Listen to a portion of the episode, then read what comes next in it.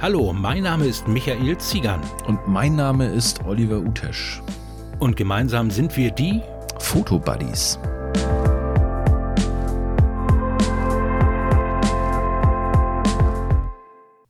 Hallo und herzlich willkommen, liebe Zuhörer, hier zur Fotobuddies Folge, Podcast Folge 15. Moin Olli, ich habe dich so lange nicht gehört und gesehen. Ja, aber 15 darf ich sonst immer sagen. Hast du schon mal vergessen, ne? Oh, ich sag immer die Soll Nummer. ich nochmal machen oder ist es Nein, jetzt okay? ist alles dich? gut. Hallo Leute.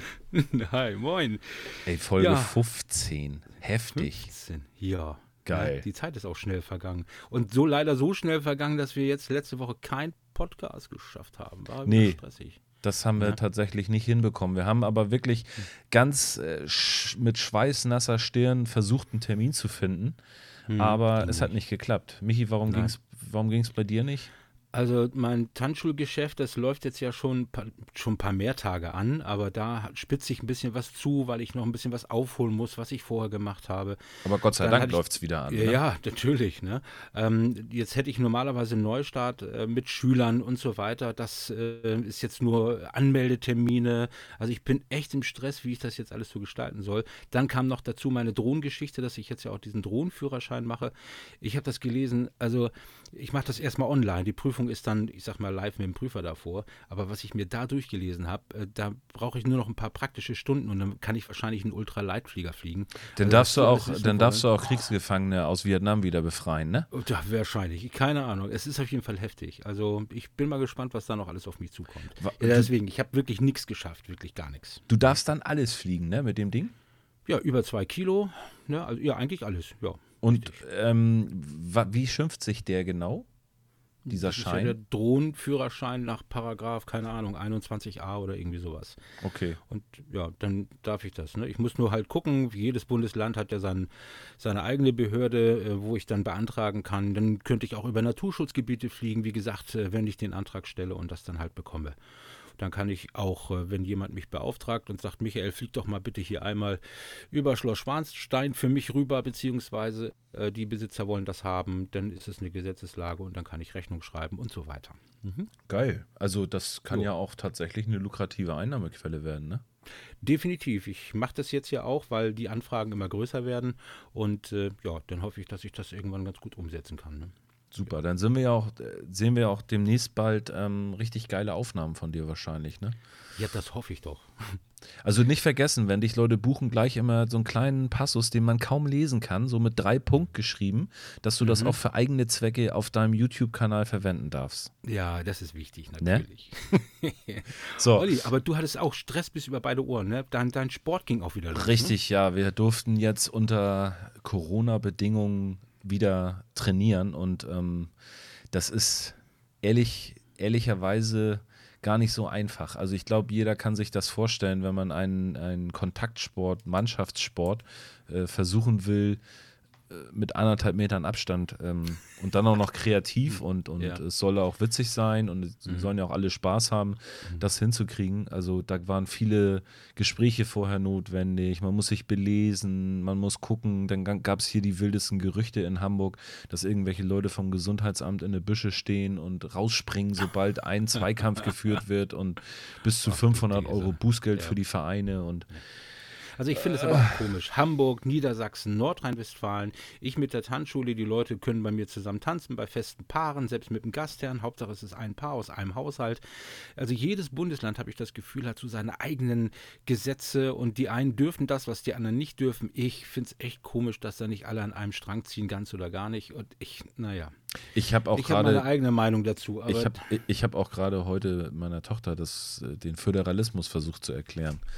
Und irgendwann äh, wa- waren die Stirnrunzler so, so dick, wo ich gesagt habe, weißt du was, ist doch egal.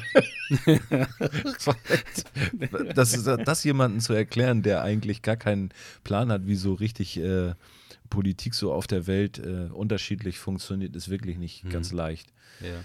Aber nichtsdestotrotz, wir waren bisher immer relativ gut darin, das Thema Corona zu vermeiden und auch das Thema Politik zu vermeiden. ja, gut. Und ich muss aber jetzt kommen wir drauf, ne? auf Politik ja.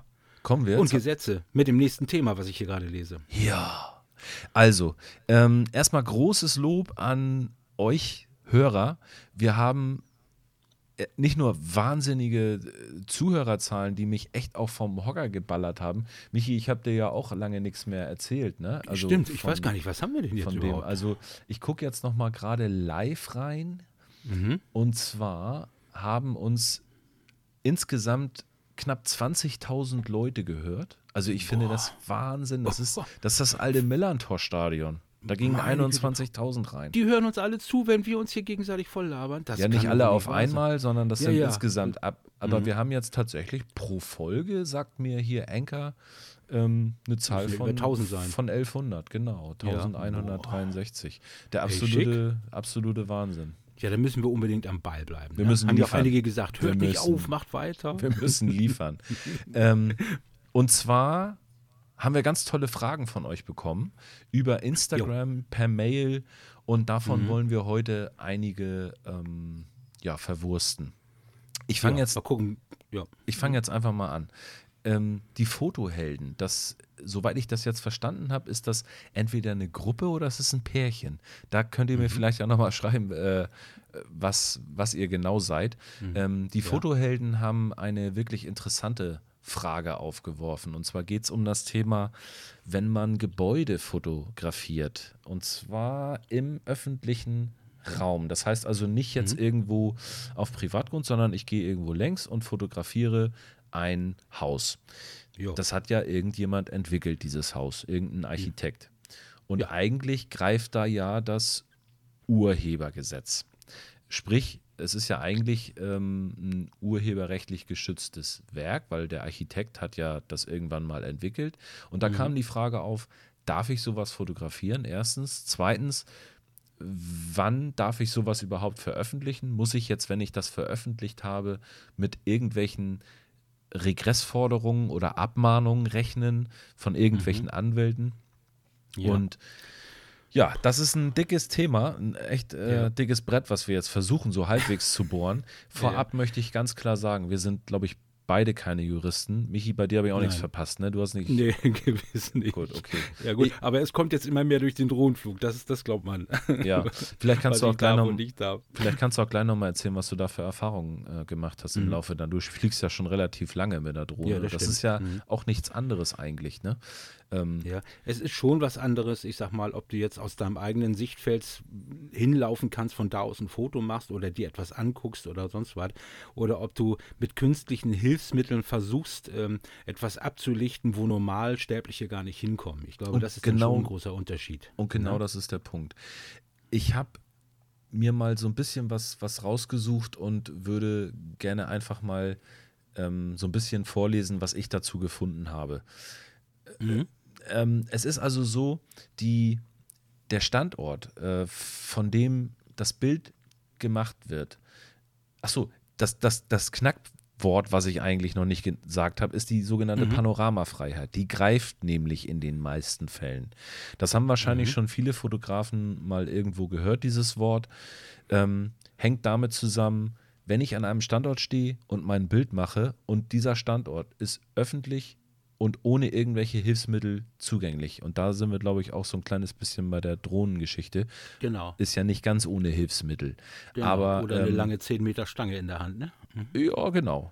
Mhm. Ähm, und wenn auch mit diesem Werk, was ich fotografiere, die Absicht verbunden ist, dass es ähm, andauernd oder dauerhaft auf dem Platz verbleibt, wo es jetzt ist, was ja in, bei einem Haus eigentlich zutreffen sollte. Das sollte so sein. Das geht ja, nicht weg. Ne? Das geht ja nicht weg. Mhm. Ähm, ja, also da ist es dann so, dass man diese Aufnahmen auch veröffentlichen darf. Das heißt, mhm. da ist es egal, wer das Haus gebaut hat.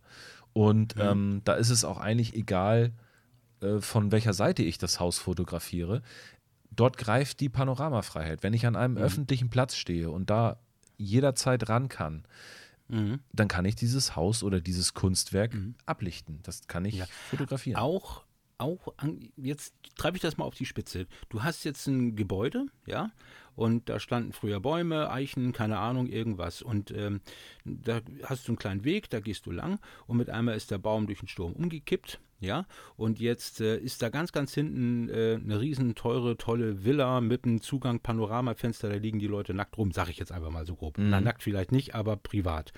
Und äh, was ist denn jetzt wieder ein Hilfsmittel, wenn ich jetzt mit einem 1000 mm Brennweitenobjektiv da hinten hin fotografiere? Hm. Jetzt habe ich dich, ne? Jetzt habe ich dich. Jetzt kannst du nicht mehr antworten, ne? Nee, Was ist dann, wenn ich nicht. das dann veröffentliche? Weil, mal, es wäre ja auch ein Hilfsmittel irgendwo. Das ist ja nicht mal, dann müsste man ja sagen, man dürfte nur zwischen 45 und 55 Millimeter Objektive nehmen, denn das wäre dein Sichtfeld.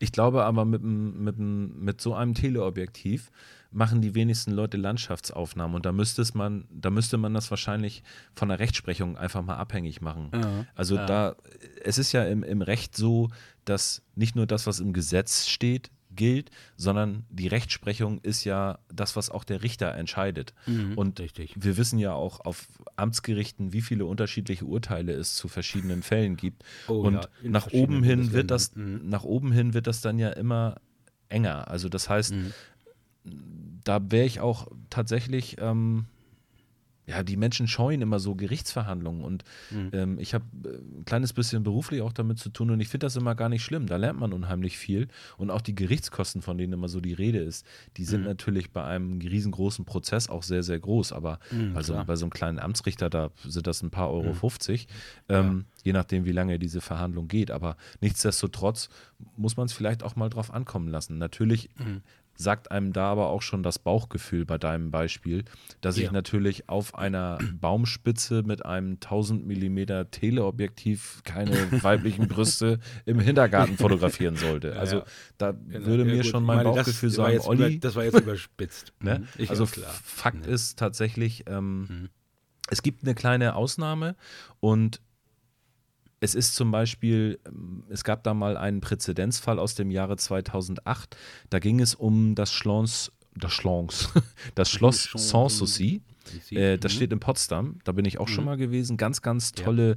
Schlossgärten und tolle Gebäude und Parkanlagen, mhm. also wirklich auch vom Feinsten. Und da hat ja. jemand das Schloss aus einer Parkanlage, die auch zum Schloss gehört, fotografiert. Ja. Und da ist die Panoramafreiheit nicht gegeben, weil es halt Steht kein sowas, öffentlicher ja, Platz ist. Ja, äh, aber nicht öffentlicher Platz. Ähm, sind die dann verpflichtet, ähm, wenn du auf diesen Platz zugänglich, wenn dir dieser Platz zugänglich gemacht wird, dass die Schilder aufhängen, hier dürfen keine Fotos gemacht werden, hier darf nicht geraucht, bitte leihen Sie Ihren Hund an oder sonst irgendwas. Muss das da auch drin stehen, dass du das dann nicht äh, fotografieren darfst oder veröffentlichen darfst? Meistens, und das ist so meine Erfahrung, die ich gemacht habe, erkennt man mhm. das, ob man sich auf öffentlichem Grund oder auf Privatgrund befindet. Ähm, mhm.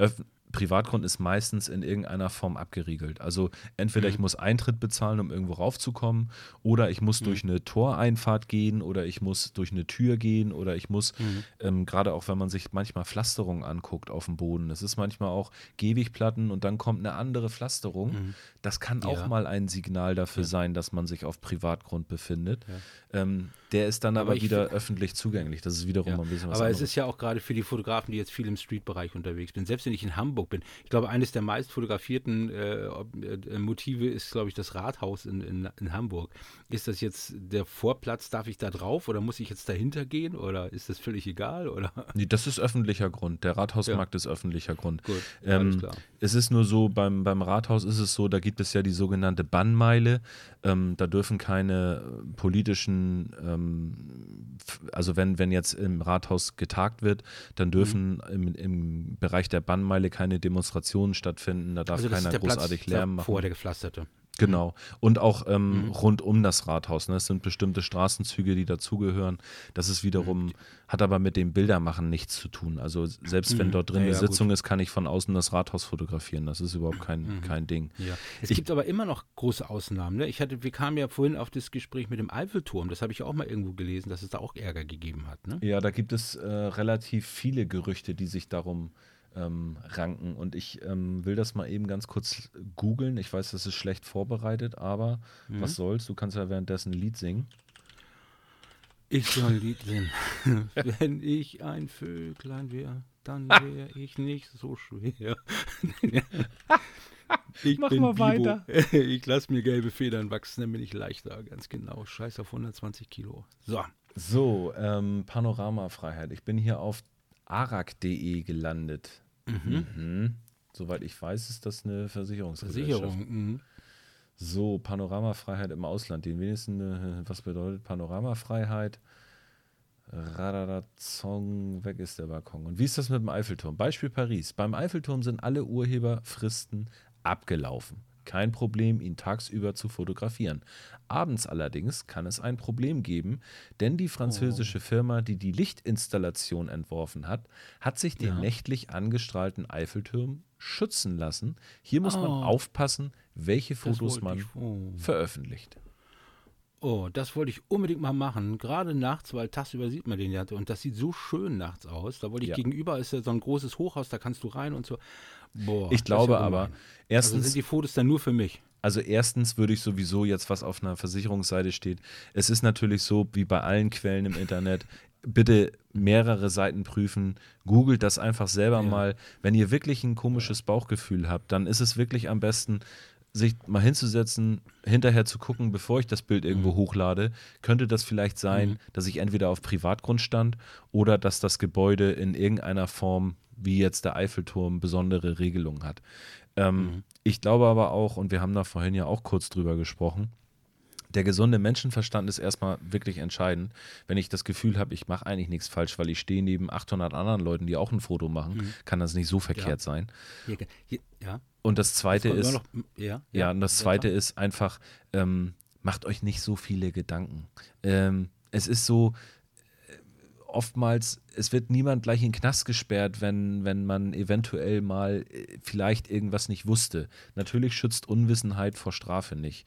Aber nee, nicht. wenn ich mich jetzt wirklich vor jedem gemachten Bild und vor allem, was ich veröffentliche, erstmal belesen muss und erstmal ein Jurastudium machen muss, dann fotografiere ich gar nicht mehr und dann kann ich das Hobby an den Nagel hängen. Ja, mit vielen Sachen so. Auch mit der Drohnenfliegerei. Wenn man liest, wie schlimm und die Gesetze sind, und das wird immer schlimmer, hat man irgendwann auch keine Lust mehr. Aber irgendwann fuchst man sich rein und man findet die goldene Mitte definitiv. Ja. Du wolltest aber noch was anderes sagen. Ganz genau. Panoramagesetz. Und da hast du, da macht es gerade bei mir Klick im Kopf. Ähm, dann steht man da neben 800 Leuten. Ich gehe jetzt gerade mal vom Brandenburger Tor in Berlin aus. Da kriegst du kein Foto mehr ohne Menschen drauf. Mhm. Ähm, es ist ja so, da DSGVO, Ablichten der Menschheit und so weiter. Ähm, kann ich das dann, muss ich die wirklich alle Leute äh, unerkenntlich machen oder was ist deine Meinung jetzt dazu? Willst du meine Meinung oder willst du eine rechtliche Beratung? Wenn du eine rechtliche Beratung sofort anklicken kannst, ist das gut. Nur wo, wo, ich sag mal klar, wenn ich jemanden einzeln oder wie, wie groß muss die Gruppe sein, dass ich sage, scheiß drauf, ich mache ein Foto und veröffentliche das? Hm. Oder geht ähm, das gar nicht mehr heutzutage? Ich habe mich da tatsächlich auch noch nicht wirklich mit befasst ich habe es für mich einfach immer so gelebt, dass ich, wenn die Leute nicht erkennbar waren, das heißt mhm. also, wenn sie so klein waren, wenn ich natürlich vorm Brandenburger Tor mit meinem 18 Millimeter stehe, ähm, dann sind da nicht viele Menschen drauf zu mhm. erkennen. Aber ich glaube, mich, auch unsere Videos, da sind manchmal auch Autos drauf zu sehen mit irgendwelchen Kennzeichen. Ganz also, genau. Oder ich, Leute im Hintergrund, die dann zuwinken und sowas. Ne? Ich, ja, alles schon erlebt. Vielleicht sollten wir uns tatsächlich auch mal einen Anwalt hier in den Podcast einladen. Das wäre mal gut. Genau. Der uns da so ein bisschen Rede und Antwort stehen kann. Genau. Das wäre vielleicht tatsächlich mal eine Idee, genau. weil wir halt Oder einfach auch keine, keine wirkliche Juristen sind und keine Rechtsberatung Ganz geben genau. dürfen. Wäre natürlich auch schön, wenn alle Leute, die uns hören, vielleicht schon Erfahrungen, negative gemacht haben oder auch positive, weiß man nicht, zu diesem Thema. Ja, was ist passiert, wenn ich jemanden fotografiere und das veröffentliche? Und gab es da schon mal Stress überhaupt? Ich persönlich kenne jetzt keinen, der angeklagt worden ist oder irgendwie was. Also, mhm. Kennst du jemanden? Nee, bisher nicht, aber ich habe jetzt hier tatsächlich mal was gefunden. Und zwar ist das von der Freien und Hansestadt Hamburg, ähm, nebenbei bemerkt eine der schönsten Städte der Welt. Äh, der hamburgische Beauftragte für Datenschutz und Informationsfreiheit hat einen Vermerk gefertigt. Rechtliche Bewertung von Fotografien einer unüberschaubaren Anzahl von Menschen nach der DSGVO außerhalb des Journalismus.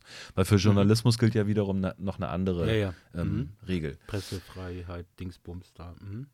Wie sind Bildaufnahmen, die nicht im journalistischen Umfeld oder zur Ausübung ausschließlich persönlicher oder familiärer Tätigkeiten von einer großen Anzahl von Personen, insbesondere im öffentlichen Raum, angefertigt werden, ab Inkrafttreten der DSGVO zu bewerten? Die Problematik stellt sich dabei wie folgt dar. Auf der einen Seite liegen bei Bildaufnahmen nahezu immer personenbeziehbare Daten vor, die dem Verbot mit Erlaubnisvorbehalt der DSGVO unterfallen. Das ist, glaube ich, klar. Auf, ja. der, auf mhm. der anderen Seite ist es nicht möglich, bei Aufnahmen, auf denen viele Personen zu sehen sind, diese tatsächlich zu identifizieren oder diese zu kontaktieren. Daher mhm. ist die Einholung einer Einwilligung oder die Information der Abgelichteten über ihre Rechte für die Fotografen nahezu unmöglich. Ja. Das sieht er also tatsächlich genauso, wie wir das gerade gesehen haben. Sag ich ja. ja. Manchmal Gibt's ist das Bauchgefühl da gewisse, auch richtig. Ja, richtig. Aber gibt es da eine gewisse Personenanzahl, wo die sagen, das ist festgelegt? Ich versuche ne? das hier mal zu überfliegen. Denn wenn ich zum ich Beispiel jetzt ein Foto mache von, von so einem Konzert, finde ich richtig toll. Und dann sind, sag ich mal, so grob auf unserem kleinen Platz, was wir da sehen, da passen so um die 200 Leute bestimmt hin. 100, 190 Leute oder 180 Leute. So. Das sind auch Leute, die man ja vielleicht gar nicht kennt. Ja. Kannst du gar nicht alle kennen, wenn du in Osnabrück an der Stadt bist. Und du machst jetzt von dem ganzen Szenario ein schönes Foto, weil alles so toll war und so weiter. Die Band sagt, ja, komm her, mach schöne Fotos, wollen wir haben. Und da erkennst du halt diese 180 Leute. Nur hätte ich die jetzt alle fragen können, weil der Typ hat ja das Mikrofon in der Hand oder nicht. Das würde ich mich irgendwann mal interessieren, ab wie vielen Leuten das wirklich gilt. Hm. Dieser Vermerk von dem hamburgischen Beauftragten für Datenschutz äh, hat neun Seiten. Ich kann euch empfehlen, googelt das oh, mal. Nee. Den findet ihr auch. Ich lese jetzt einfach nochmal das Ergebnis vor, mhm. ohne dass ich jetzt weiß, was da drin steht. Die hm. derzeitige Rechtslage in Bezug auf Fotografien einer unüberschaubaren Anzahl von Menschen oder von Menschen als Beiwerk anderer Motive ist überwiegend unsicher. Na toll. Dies beruht insbesondere darauf, dass der deutsche Gesetzgeber bisher keinen ausdrücklichen Gebrauch von der Öffnungsklausel des Artikel 85 Absatz 2 DSGVO gemacht hat. Dies mhm. wäre aber im Sinne der Rechtssicherheit nötig. Aha, das heißt also, hier muss jemand im Grunde genommen erstmal klagen, Erst klagen der, damit die sich Gedanken drüber machen, was wir machen. Richtig. Ha. Bis dahin ist es möglich, die Datenerhebung in den meisten Fällen über Artikel 6 Absatz 1 DSGVO zu rechtfertigen. Eine Informationspflicht gegenüber den Abgelichteten besteht nicht. Dies ergibt sich ah, aus Artikel super. 11 mhm. Absatz 1 DSGVO, hilfsweise mhm. aus Artikel 14 Absatz 5 DSGVO. Na bitte. Ja, siehst du. Na, so, also, dann haben wir es. Also dem würde ich Dann kommt irgendeiner hin, der keine Ahnung hat, kommt auf dich zu und sagt, ich will nicht fotografiert werden und ballert dir die Kamera aus der Hand und die scheppert dann auf dem Boden alles kaputt. Und dann kannst du den verklagen oder bezahlt deine Versicherung. Wieso bist du eigentlich schon wieder in so einem Actionfilm jetzt gerade? Ja, ich stelle mir das gerade vor, weil Leute sind grundsätzlich aggressiv. Ja, die werden immer aggressiver. Ich war letztens wieder einkaufen und da habe ich gedacht, setze deine Maske auf, dückelst ein bisschen Lof und die haben sich da so angezickt alle. So nach dem Motto, stellen sie sich doch hier an und da an und ich weiß nicht, warum die Leute alle so unzufrieden sind. Ja, die Lunte ist kurz im Moment, ne? Oh, ja, also, die sollen doch alle mal durchatmen oder so die Maske nicht ganz so eng vor der Fresse schnallen. Ich weiß es nicht. Also echt, ich saß, ich, ich, du weißt doch, ich saß letztens im Auto, hab dich angerufen, Olli, ich sag, ich hau ab. Ne? Ich mache ja, drei Tage Urlaub bei dir und fertig. Da war ich echt angenervt. Ja. Na, ja, ich kann das nachvollziehen. Also es ist auch wirklich keine, keine leichte Zeit im Moment und mhm. vielleicht sollte man tatsächlich auch auf Fotos, die Konflikte hervorrufen könnten, etwas verzichten durchaus verzichten. Ne? Ja. Ähm, wobei jetzt momentan hättest du ja gar kein Problem, weil jetzt tragen ja die meisten Leute Masken. Also wie ist das jetzt eigentlich mit dem Vermummungsgesetz? So nur ist gut. Sitz. Sag gut. mal. Ich wollte also, eigentlich eine schöne zum Thema Foto, zu den Fotohelden nochmal zurück. Erstmal ja. vielen Dank für eure tolle Frage. Ich hoffe, ja. euch ist damit so ein kleines bisschen ähm, geholfen. Panoramafreiheit mhm. gilt also von öffentlichem Grund. Und wenn man nicht ein, äh, ja, wie soll man sagen, wenn man nicht auf den Privatgrund geht und das Gebäude fotografiert, mhm. dann ist das durchaus in Nur Ordnung. Auf öffentlichen dürft, Wegen von da aus. Genau, ihr mhm. dürft diese Bilder auch veröffentlichen. Gut. Fotohelden, wo finden wir die? Auf Instagram, auf YouTube, auf, auf Facebook? Auf Instagram mit ihrem Instagram-Kanal, der heißt auch Fotohelden.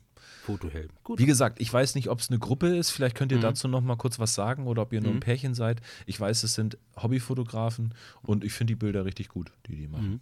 Und das sind an. auch klang auch nett. Also super. Ne? Gut.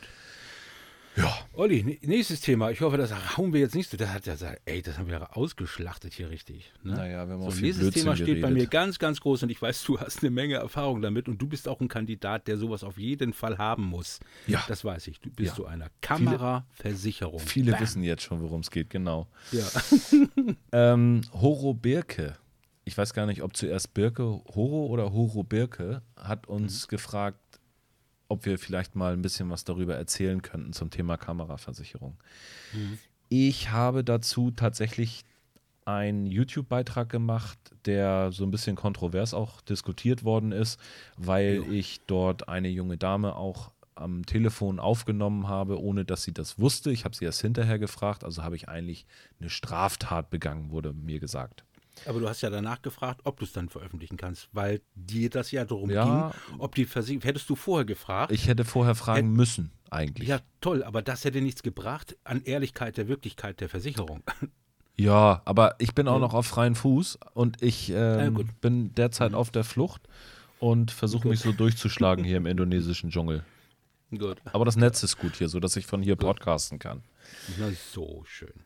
Also, Kamera, Kamera Kameraversicherung. Man Ähm, kann, glaube ich, alles, was mit Kamera ähm, hat, so versichern, ne? Also, Genau, und es macht auch. Sinn, wenn man mal ganz Mhm. ehrlich ist. Also bei den Preisen, die die Kamerahersteller, die ein Objektiv kostet, wenn äh, sich da wirklich was zusammensammelt und man damit durch die Gegend wirft, weil man entweder so ein Paddelkopf ist wie ich oder Mhm. weil man äh, einfach auch mal was Fremdes in die Hand kriegt, so wie ich einmal von Michael und das dann einfach mal so ein bisschen testet auf Herz und Nieren und mal irgendwo gegenhaut.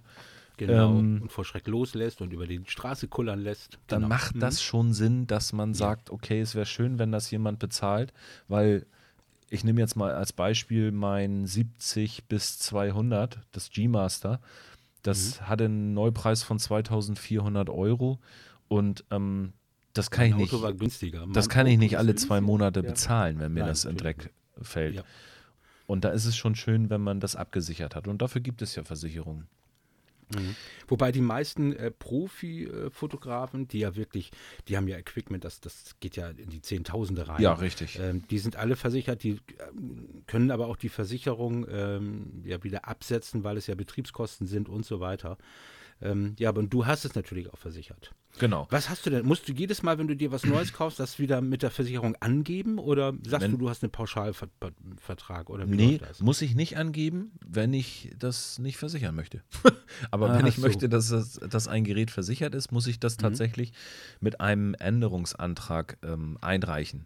Mhm. Vielleicht als allererstes ähm, mal was zu den Kosten. Und ich glaube, da könnt ihr wirklich von bis im Netz finden. Ich habe jetzt vorhin einfach nur mal das Wort Fotoversicherung eingegeben. Ja. Und die Versicherung, bei der ich jetzt bin, die kam nicht auf der ersten Seite vor, glaube ich, jetzt aus, Mhm. aus, aus der Hüfte. Ja. Vorab- Wie heißt die? Mal. Äh, Vorab ist mir ganz wichtig, nichts mit Hashtag Transparenz oder sonst irgendwas. Mhm. Ja. Ähm, ich bekomme weder Geld von dieser Versicherung, noch kriege ich irgendwelche Provisionen, wenn irgendjemand von euch diese Versicherung abschließt. Ähm, ich habe diese Versicherung über mein Video informiert. Die haben sich Mhm. sehr gefreut. Also die wollten auch, dass ich das denen vorher einmal schicke, bevor Mhm. ich es veröffentliche. Und das habe ich auch gemacht. Und der Chef war begeistert und hat gesagt: Mensch, toll, vielen Dank für diese kostenlose raus, Werbung. gut. So. Mhm. Also Ja. ich kriege von denen kein Geld und ich habe auch bisher, da ist noch nie irgendein Cent hin und her geflossen, außer meine Beiträge, die ich bezahlen muss. Und Mhm. ich kriege auch keine Prozente auf meinen, äh, meinen Versicherungsvertrag. Gut. Das erstmal vorab. Ähm, Ja. Ich bin bei der Firma Pergant und Pöde. Das sind Versicherungsmakler, die, glaube ich, aber auch eine Versicherung bei einem anderen Anbieter haben. Also bei einem anderen, ähm, ja, bei, bei einer anderen Versicherung. Ja. Pergant und Pöte ist aber ähm, derjenige, der für mich der Vertragspartner sozusagen Ja. ist. Also hoffe ich, dass das so ist. Wenn nicht, dann muss P und P mich mal anschreiben und muss sagen, nee, du hast ja völligen Stoß erzählt. Ähm, das ist eine Versicherung aus Hamburg. Ich bin Ja. noch nie da gewesen, sehe ich gerade. Mhm. Ist ja ein Ding. In Hamburg? Naja, egal. Gut. Ähm, Mhm. Und ich zahle, oder vorab erzähle ich erstmal, was ich da versichert habe.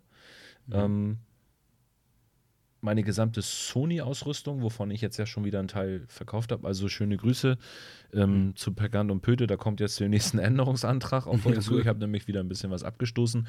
Aber zu dem Zeitpunkt, von dem ich euch jetzt erzählen kann, ähm, Mhm. hatte ich Kameraausrüstung im Wert von 7.644 Euro als Versicherungs... Also knapp 8000 Euro, sagen Genau, wir als versicherte Gegenstände deklariert. Mhm. Man muss dann, wenn man die Originalrechnung nicht mehr hat, muss man Mhm. denen tatsächlich auch, das ist ein bisschen Aufwand, aber Mhm. ähm, ich finde auch legitim, weil die wollen ja auch wissen, ob das alles real ist, was du so hast. Ja, richtig. Ähm, ja. Da musst du ein Foto von dem Objektiv oder von der Kamera machen, dass Mhm. auch die Seriennummer zu sehen ist. Du Ja. musst die Rechnung mit einreichen. Du musst Mhm. ein, ähm, wenn du keine Rechnung hast, musst du einen Screenshot mit einreichen, zum Beispiel, was die Kamera Ja. aktuell kostet. Genau. Und Ja, ein. ich meine, das ist doch logisch, weil Ja, Versicherungsbetrug hoch drei. Du kannst dir dann sagen, oh, meinem Kumpel ist da was runtergefallen, jetzt nehme ich einfach mal das oder sonst irgendwas. genau. Äh, das funktioniert natürlich nicht. Das Ist Richtig. ja logisch. Ja. Also, Und was noch dabei sein muss, ist eine aktuelle Tageszeitung, die man irgendwie im Hintergrund halten muss, damit das Bild auch nicht von 1970 ist. Mhm. Ja. Ähm, Gibt es Ja. auch die Möglichkeit, die Sachen einzupacken, direkt zur Versicherung hinzusagen, hier, das sind die Sachen, hier liegen sie, hier sind die Quittungen und fertig? Ich Wäre das nicht der kürzeste das- und schnellste Weg? ich habe das bisher noch so noch nicht gemacht. Ich weiß nicht, ob das logistisch bei denen überhaupt machbar ist. Wenn es ein Versicherungsmakler ist, stelle ich mir das vor, dass das irgendwie Ja, wenn die wahrscheinlich. das dann auch weiterreichen oder was, ne? Ja. Ja. kann vielleicht auch sein, dass das deren Tagesablauf so ein bisschen sprengt, wenn da jetzt 18 Fotografen drinstehen mit ihrer Fototasche. ja, das stimmt. Also es ist ja auch relativ leicht. Jeder will, wenn er es verkauft, Mhm. auch die tollsten Bilder von seiner Ausrüstung haben. Die könnt ihr natürlich auch dafür benutzen, solche Fotos. Ja. Ähm, wie gesagt, so roundabout 8000 Euro sind jetzt deutlich weniger geworden, weil ich ja meine 6400 und drei Objektive verkauft habe. ja. Ähm, und für diese 8000 Euro roundabout, also es sind ja nicht 8, es sind 7600. Mhm. Ich meine, als wenn uns jetzt 360 Euro nichts wert sind. Aber Mhm. 7600 Euro circa zahle ich eine Jahresnettoprämie von 220 Euro. Das heißt, ähm, für mich, ich zahle das vierteljährlich und zahle dann mit Versicherungssteuer, inklu also inklusive Versicherungssteuer, zahle ich 65 Euro. Vierteljährlich. Ja. Und Das ist aber okay noch. Also, wirklich. ich, war, ich kann Ja. dazu nicht wirklich viel sagen. Ich weiß nicht, ob es irgendwo äh, noch günstigere Anbieter gibt. Es gibt mit Sicherheit auch teurere Anbieter. Ähm, ich für meinen Teil kann sagen, in dem Schadensfall, den ich hatte, haben die anstandslos gezahlt. Das kann man auch in dem Video sehr gut sehen. Ich hatte Mhm. überhaupt keine Probleme. Ich musste natürlich ähm, erstmal gucken, wie regel ich das alles. Also die wollen natürlich einen Kostenvoranschlag haben. Ich bin dann ähm, zu einem Service Point gefahren. Die haben sich das angeguckt, haben mir einen Kostenvoranschlag geschickt. Den habe ich der Versicherung weitergereicht. Ich habe das Geld Mhm. erstmal bezahlt, weil ich Ja. auch meine Ausrüstung wieder haben wollte und habe das Geld dann innerhalb kürzester Zeit von der Versicherung erstattet bekommen. Mhm.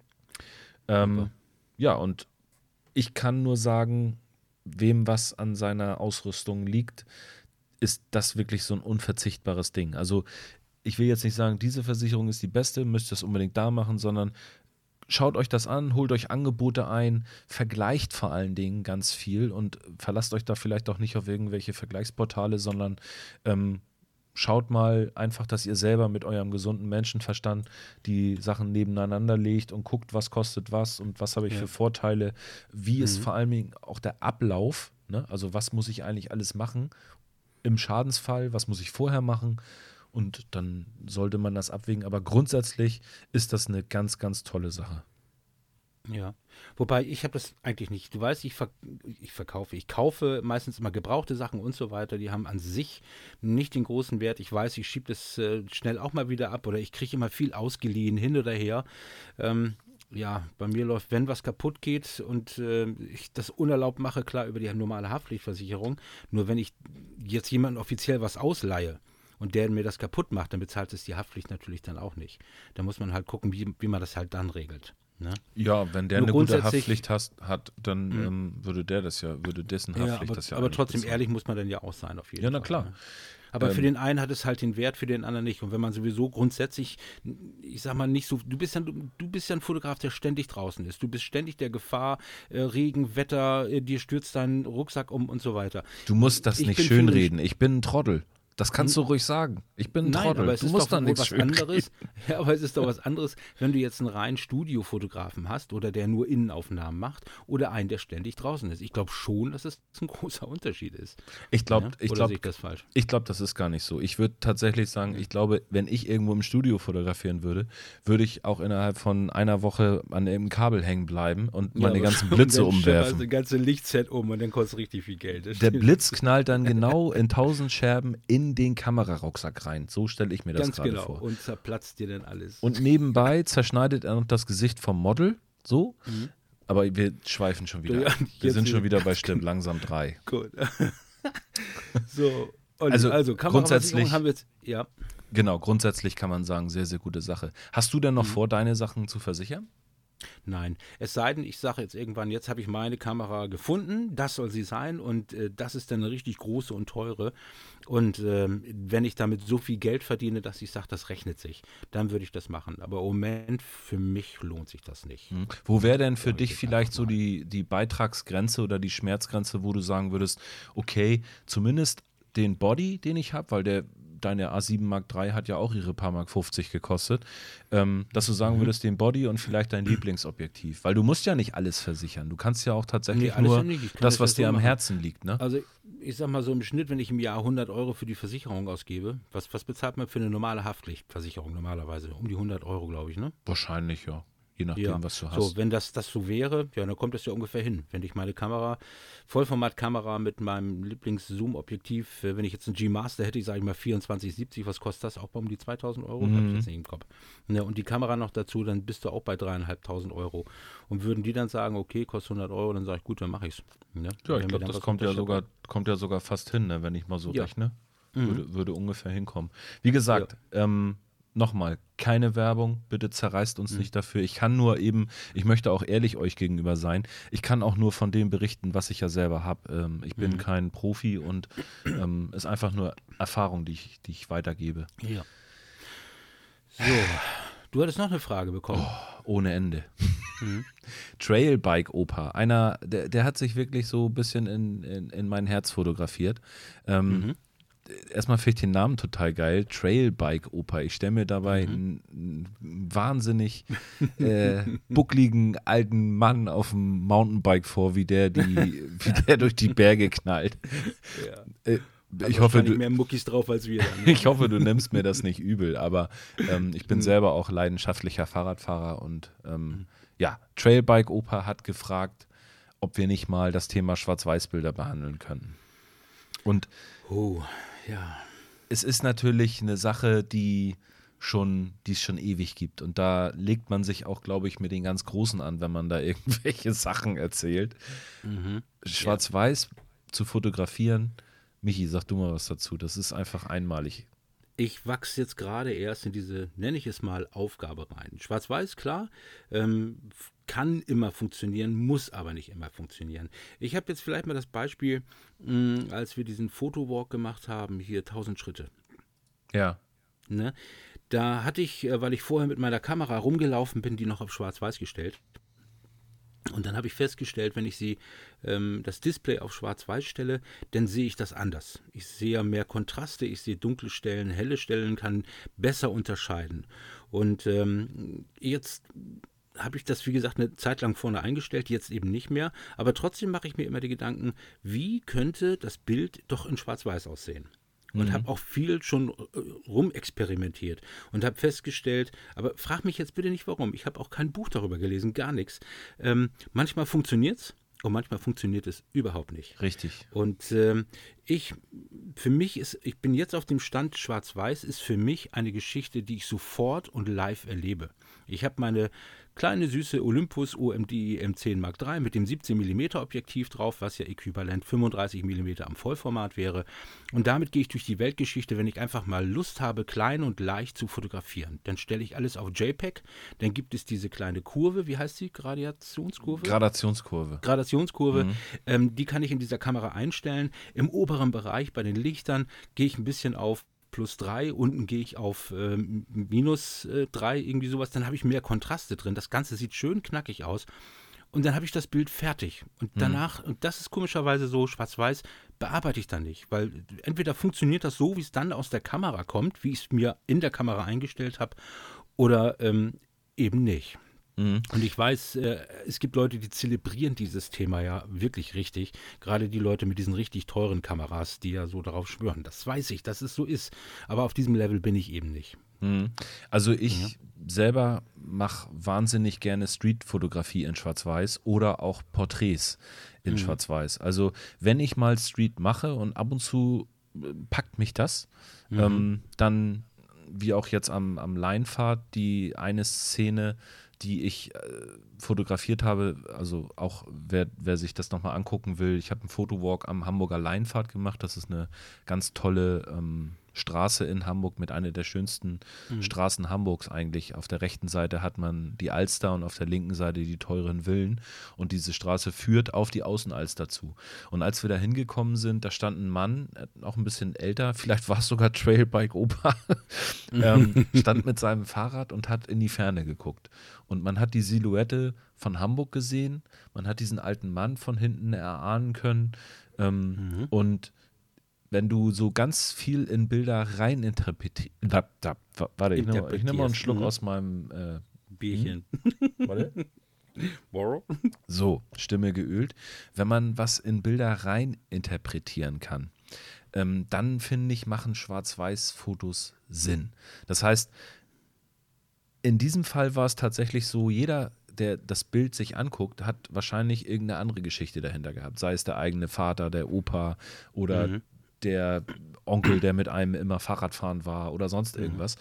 Und ähm, ich finde, wenn Bilder eine Geschichte erzählen, dann gehören sie in mhm. Schwarz-Weiß. Wenn ja. sie und ich weiß, welches Bild du meinst, wo der dann auf die Alster guckt, mit genau. dem Rücken zu dir steht, ne? Genau, genau. Ja, vor allem so schön, weil die, weil diese Kante, wo er da steht, sag ich jetzt mal, an so einer Mauer, sieht man von hinten das Fahrrad, er steht dann davor und dazwischen ist noch die Mauer, alles knackscharf ist und er guckt in die Weite und die Weite ist halt so in einer absoluten Unschärfe und das im Kontrast zu Schwarz-Weiß, das knallt natürlich voll rein. Also, genau.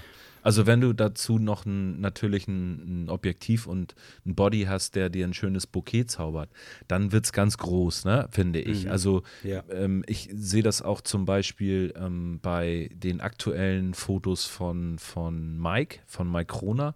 Ähm, mhm. Der hat, ein, hat ja jetzt umgerüstet auf Leica und wenn du da natürlich ein schönes Bouquet hast, ähm, dann dann funktionieren Schwarz-Weiß-Bilder auch sehr, sehr gut. Aber nicht jeder hat natürlich die Kohle, sich so ein, so ein, so ein Body und so, eine, so ein Objektiv zu holen. Mhm. Ich finde, ganz, ganz fetten Strich drunter kann man ziehen, wenn man wirklich sagt, wenn ich eine Geschichte erzählen will, dann mhm. macht Schwarz-Weiß Sinn. Und auch ja. Porträts können ja ganze Geschichten erzählen. Ich erinnere ja, da natürlich. die berühmten Porträtfotografen, die ganz viel in Schwarz-Weiß fotografiert haben. Wenn das so gegerbte ja. Gesichter sind, dann ja. funktioniert das Aber auch das die, die alten gut. Klassiker, ähm, wie heißt sie noch? Ähm, Andrew, ähm, wie heißt sie noch? Die, Schau die mich immer an meine Frau erinnert, die gestorben ist auch schon. Die Schauspielerin Andrew Harper, Harper, wie heißt sie noch? Die kenne ich nicht, tut mir leid. Da, da weiß ich gar nicht, von wem du gerade redest. Naja, na, doch, wirst du kennen. Okay. Auf jeden Fall, von der hat ja auch, äh, die ist ja das Model von Givenchy gewesen damals und so weiter. Äh, die Muße von Schieß mich tot. Und da gibt es die berühmten Schwarz-Weiß-Porträtfotos und die sind natürlich gnadenlos. Und das ist ja nicht nur von früher die Schauspieler, das hat sich auch weitergetragen und das finde ich einfach ja, es ist so charaktervoll. Und ich merke ja auch, ich fotografiere meine Frau auch gerne, die, die, die zeigt auch gerne die Bilder davon. Und ein paar sind ja auch in Schwarz-Weiß von ihr. Und ich muss sagen, so manche hauen mich in Schwarz-Weiß wirklich oder holen mich mehr ab als diese Bilder dann in Farbe. Ich kann dir aber nicht so sagen, warum es ist. Ich habe mir über Schwarz-Weiß und Gefühle noch nicht viele Gedanken gemacht. Also Andrew Harper ist. ist Andrew Harper ist ein 28-jähriger Polizist in der Nähe von Salem. der Mann. Oh, Gott, oh Gott. Ich lese nicht weiter. Jetzt? Ich habe Andrew jetzt? Harper gegoogelt. Nein, ich weiß ja nicht, wie sie. Ich, mir fällt der Name jetzt gerade nicht rein. Mensch. Pass auf. ich gebe jetzt einfach mal schwarz. Wenn du jetzt schwarz-weiß. Ja. Gib mal, gib mal ein äh, schwarz-weiß und dann Porträt. Gib das mal ein. Ja, du bestimmt nur eine Seite schwarz-weiß. Ja, pass auf, pass auf. Bin ich jetzt blöd oder bin ich jetzt hier? Und jetzt gehe ich mal auf Images, also auf Bilder. Und äh, da, da müsst ihr doch sofort unter den Klassikerbildern auftauchen. Im Moment sehe ich hier alles Mögliche. Das ja, es gibt auch, auch, du, Michi, hier ist ich weiß. Andrew, Andrew Heb, da ist sie doch. Audrey Hepburn meinst du? Audrey, gemeint, nicht Andrew, sondern Audrey Hepburn. Genau, ich habe es falsch ausgesprochen, aber jetzt weißt du. Audrey so, Hepburn. Siehst du, und jetzt guck dir, siehst du, so sieht ja meine Frau auch aus. Nur halt sie ist jünger. So. Und das meine ich eben. Das sind so Klassiker, wo ich einfach sage, wow, das kommt. Ne? Und wenn so. Schärfe noch eine große Rolle mitspielt, ist es natürlich schön. Ah, jetzt weiß ich, was er meint. Und ja. wer hat das Porträt gemacht? Weißt du uh, Ein ganz berühmter. Ein ganz berühmter. Warte. Weißt du es? Ich habe es bei Amazon für 145 Euro gefunden jetzt gerade. Mhm. Super. Nein, aber berühmte Fotografen von früher halt. Ja, also Fakt ist jedenfalls, Schwarz-Weiß-Porträts funktionieren tatsächlich auch gut. Aber ich finde es ganz gut, was du gesagt hast zu der gerade. Sa, sa, sa, sa. Also ich habe kein Bier gehabt, ich habe hier nur meine Waldmeisterschorle. Zur Gradationskurve. Ja. Ähm, du sagst, du machst das in der Kamera, um den Kontrast zu erhöhen. Äh, Ja. zur Schwarz-Weiß-Bearbeitung. Es ist tatsächlich so, dass kontrastarme Bilder in Schwarz-Weiß selten funktionieren. Ähm, Schwarz-Weiß funktioniert tatsächlich, wenn du den Kontrast hochziehst, ähm, sehr, sehr gut oder viel, viel besser, als wenn man sie jetzt komplett normal als JPEG schießt. Ähm, man darf das Ganze nur nicht übertreiben. Also ich finde, die Tiefen sollten in guten Schwarz-Weiß-Bildern nie absaufen. Das ist für mich immer ganz wichtig. Ähm, deswegen versuche ich, wenn ich in Ja. eine Schwarz-Weiß-Bearbeitung gehe, versuche ich in Lightroom, vor allem ich, ich, ich acker hier gerade mit den Händen, als wenn die Hörer das alles sehen können. Wenn du mich hier siehst, ich erkläre hier mit Händen und Füßen. Das sieht, ja, das, das sieht ja keiner. Ich bin auch, ich bin auch echt Ja, gut, wir müssen das irgendwann mal Livestream machen. so, also Fakt ist jedenfalls, ich bearbeite das Bild relativ flach erstmal. Das heißt, ich mache es sehr, sehr flach. Das, ich hole die Tiefen hoch, ähm, ich ziehe die Lichter ein bisschen runter und ich belichte das Bild eigentlich ein bisschen über. Das hat tatsächlich den Grund, dass dann die Kontraste noch ein kleines bisschen mehr knallen. Und wenn du in einem Schwarz-Weiß-Bild so richtig schöne, knackige Schwarz-Weiß-Kontraste hast, dann funktioniert das Bild meistens auch besser. Es funktioniert nicht, wenn das keine Geschichte erzählt, das ist klar. Ne? Also, Ja. Ja. das ist aber bei jedem Foto so. Also wenn ich hier meinen mein Ja, Knauf von der, vom Heizkörper fotografiere, dann erzählt er keine Geschichte, außer dass meine Heizung Ja, nein, aus ist. Ne? Ja. Ja, aber es ist halt, ja, was, was will man aber mit der Geschichte erzählen? Was, was würde die Geschichte anders erzählen, wenn das Ganze in Schwarz-Weiß wäre oder wenn es in Farbe wäre? Was Na, es lenkt will nicht, man damit? also die Farbe lenkt dich nicht von dem eigentlichen Erzählstrang ab. Das heißt, deswegen Ganz sieht genau. man auch ganz, ganz viel Reportagefotografie, ist meistens in Schwarz-Weiß. Ähm, Und was ich auch immer schön finde, grundsätzlich bei der Schwarz-Weiß-Fotografie, ob Porträt oder auch nicht oder Landschaft, wie auch immer, wenn immer so eine leichte Vignettierung dabei ist. Ich weiß nicht warum, aber das mag ich zum Beispiel. Das ist so, da finde ich gut. Hat Mhm. Ja. für mich was. da bin ich bei dir. Das stimmt. Aber wie gesagt, das ist ein Thema, da, da bin ich gerade dabei, mich dahin zu entwickeln, habe auch Lust darauf zu machen. äh, Hast du ja, denn mehr sowas Bock auf Street oder mehr Bock auf Porträts in, in Schwarz-Weiß? beides. Beides, das ist es ja eben. Mhm. Das entdecke ich in jeder Form. Das ist völlig egal. Ich hätte auch mal Lust, äh, im Videobereich einfach mal eine Sequenz komplett in Schwarz-Weiß zu drehen. Hat bestimmt auch was. Da habe ich mir zum Beispiel so noch keine Gedanken drüber gemacht, aber würde ich gerne mal machen. Vielleicht mache ich irgendwann mal ein Review über irgendeine Kamera oder sonst irgendwas und mache das mal in Schwarz-Weiß und zeige nur die Bilder im Bund. Ich weiß es nicht. Also ausprobieren möchte ich es auf jeden Fall mal. Warum nicht? Also, Mhm. ich bin ja auch noch zu einer Zeit aufgewachsen, wo ähm, man durchaus mal einen Schwarz-Weiß-Fernseher noch im Haushalt hatte, wo man so ein. Ja, das war So ja ein auch so. kennst du Wir noch hatten diese alten Drehknöpfe, dieses tak, tak, tak, tak, tak, tak, Natürlich, tak, tak, tak, wo es dann immer, Genau. immer so ein Zischen gab, bevor das äh, Ja, umgeschaltet hat. und dann hast Ah, du, ja. Also in Also der ich Mitte glaube, hast du ich den war Takt. zehn Jahre alt, da hatte, hatten wir unseren ersten äh, Farbfernseher. Vor, bis zu meinem zehnten Lebensjahr oder achten Lebensjahr hatte ich, hatten wir Schwarz-Weiß-Fernseher. Boah, das weiß ich gar nicht. Mhm. Ich weiß nur noch, dass dieser Tak-Tak-Tak-Schalter, der war zum Drehen und dahinter war so ein äh, Ring, mit dem hast du die Schärfe eingestellt oder auch die Feineinstellung. Ja, oder die Feinjustierung Die da ganz genau. Feinjustierung, Und, genau, damit die Streifen dann weggegangen sind. Und ich habe mir damals tatsächlich Street Hawk in Schwarz-Weiß angeguckt, auf RTL, Mhm. mit Schnee, mit Ameisenkrieg davor. Ach, ich weiß es nicht. Nee, als es RTL schon gab, da hatten wir schon keinen kein Schwarz-Weiß-Film mehr. RTL so alles hier. Nee, wir hatten im Wohnzimmer tatsächlich auch einen Farbfernseher, aber da mein Vater irgendwelche anderen Sachen drauf geguckt und ich habe Mhm. Ja. dann in Schwarz-Weiß geguckt, wie Street Hawk durch die Straßen genagelt ist. Na, super. Nee, Schwarz-Weiß hatte ich nur zu ich dem Zeitpunkt drei Sender. Mehr gab's nicht. Erstes, zweites, Du hattest eine schöne Kindheit. Ja. fertig. Erstes, und zweites, um 12 Uhr drittes. kam die Nationalhymne und dann war nur noch Testbild. Das weiß Genau, ich auch und, noch. und irgendwann kam DDR dazu, DDR-Fernsehen. Na gut, wir schweifen nein. ab, Michi.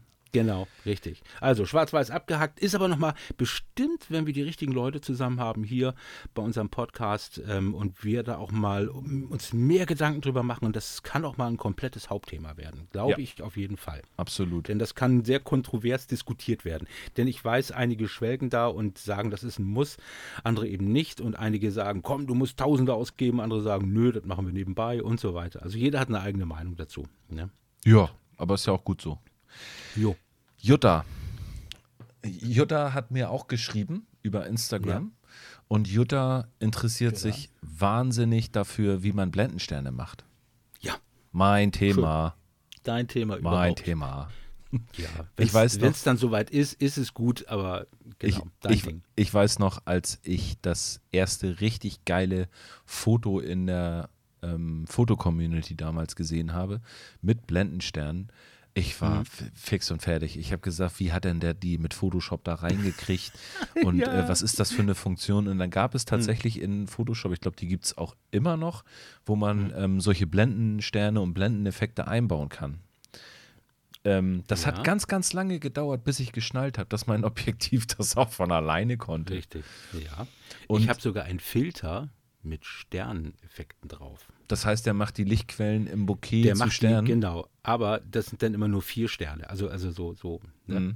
also ein Viererstern. Mhm, aber das ist ja, ich, ich, glaube, sie meint hier ähm, so ein bisschen was anderes. Ja, natürlich.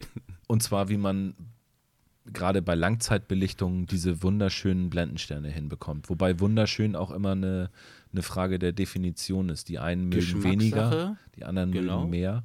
Ja, und hat ja mit der Anzahl der Blendenlamellen zu tun und vor allen Dingen auch, ähm, wie weit hast du die Blende geschlossen und wie klar ist deine Lichtquelle, wie klein und scharfkantig ist diese oder ist genau. diese Lichtquelle. Also vielleicht zur Erklärung, Jutta, wenn eine Blende keine Lamellen hätte, wenn die richtig rund wäre, ähm, dann hättest du einfach nur ein, ein kreisrundes Licht um diese mhm. Lichtquelle, wenn du diese fotografieren würdest. Also da würde sich nichts ziehen, da hättest du keine, keine, ähm, keine Sterne. Keine drumherum. Kante, genau, keine hätte, Kante, wo sich das Licht durchquält. Mhm. Richtig, genau. Mhm. Und da, also es gibt aber keine, keine Blende, die so gebaut ist. Also jedenfalls kenne ich keine, die einfach nur rund ist und keine Wenn's Lamellen hat. Gibt es eigentlich feste Blenden? Nein, gibt es nicht, ne? Eine Blende, die fest eingestellt ist, außer bei den Sportkameras? Also bin ich überfragt. Ich könnte mir vorstellen, dass das vielleicht im Bereich der Sicherheitskameras oder der, der, ähm, Keine Ahnung. Das der wirklich runter? Filmkameras, da gibt es bestimmt so, irgend so ein Spezialding, ja. was einen Effekt erzeugt. Wenn ihr ja. das wisst, könnt ihr uns das gerne mal schreiben. Genau, gibt es. Ähm, Runde. Genau. Es ist aber so, dass die Lamelle ja, oder die Lamelle sag ich schon, die Lamellen einer Blende, die sind immer in, in äh, Mehreckform. Und je nachdem hast du ja schon gesagt, wie viele Blendenlamellen eine ein Objektiv hat. Äh, mhm. Danach richtet sich tatsächlich auch die Anzahl der Strahlen, die du dann ja. auf dem Foto hast. Mhm. Weil die Strahlen gehen ja in zwei Richtungen einer Blenden. Also wenn wir jetzt eine Überlappung einer Blendenlamelle haben. Das wäre bei gerader Anzahl Blendenlamellen, ne? Da würden sich die. Nee, nee, nee, pass auf, pass auf. So, wenn du jetzt eine Überlappung ruhig. hast, nur eine Überlappung, du hast zwei Lamellen und die äh, sind überlappt, dann hast du hier so ein kleines Dreieck, so eine kleine Kante. Da quält sich das Licht durch. Ach so, und der Stern, das, ja. Und der Stern entsteht einmal oben, nach oben weg und nach unten weg. Das heißt, wenn du mm, vier, nee, wenn du fünf Lamellen hättest, hast du also fünf Lichtkreuzungen, fünf Sterne sozusagen. Aber im Endeffekt, weil das ja auch komplett rübergeht, sind, sieht man dann im Endeffekt äh, zehn. Die doppelte Anzahl, zehn, genau. Zehn Leuchtstrahle, sag ich jetzt mal. Die, äh, ne? Du hast zehnmal leuchtet das dann weg. Jetzt ist ja das Problem, wenn du eine gerade Anzahl an Lamellen hast, die liegen sich ja direkt gegenüber, haben wir Richtig, festgestellt. Genau. Wie zum Beispiel mein geliebtes Samyang 12 mm hat sechs Blendenlamellen. Mhm. Und wenn die sich dann gegenüber liegen, siehst du nicht mehr zwölf von diesen Sternen, sondern, sondern nur noch da sechs. sie sich ja gegenseitig aufheben, genau, sieht man dann halt nur noch sechs. Genau. Aber es ist eine reine Geschmackssache. Also eine gerade Anzahl hat immer weniger Sterne, eine ungerade Zahl hat dann halt ein bisschen mehr. Das Richtig. Ist, wie gesagt, Geschmackssache. Es ist, ne? es ist vor allen Dingen auch ein Effekt, der das muss man auch dazu sagen, der nur auftritt, ähm, wenn du die, also je kleiner du deine Blende wählst, also je weiter du sie schließt, mhm. umso stärker wird der mhm. Effekt des Blendensterns. Ja.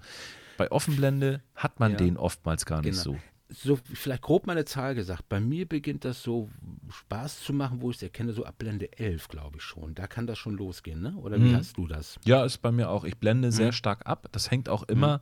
vom Objektiv ab, was ich mhm. auf der Kamera habe. Also da ist auch mhm. wirklich Erfahrung gefragt, mhm. weil ja jedes Objektiv mit weit geschlossener Blende auch irgendwann in eine Beugungsunschärfe geht und du ja. dir nützen ja keine schönen Blendensterne irgendwas, wenn das Bild nachher unscharf wird.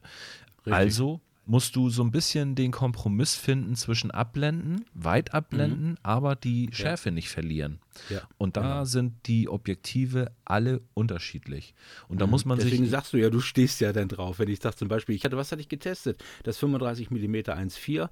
Wow, das war von dem Blendenstern her so klar und so schön. Keine das von Samyang meinst du, ne? Ja. Mhm, Wie viele genau. Blendenlamellen hat das? Oh, hatte ich jetzt, das ist schon wieder ein bisschen her. Ich glaube neun. 9. Das heißt, man hätte 18, ähm, äh, ja. 18 Strahlen.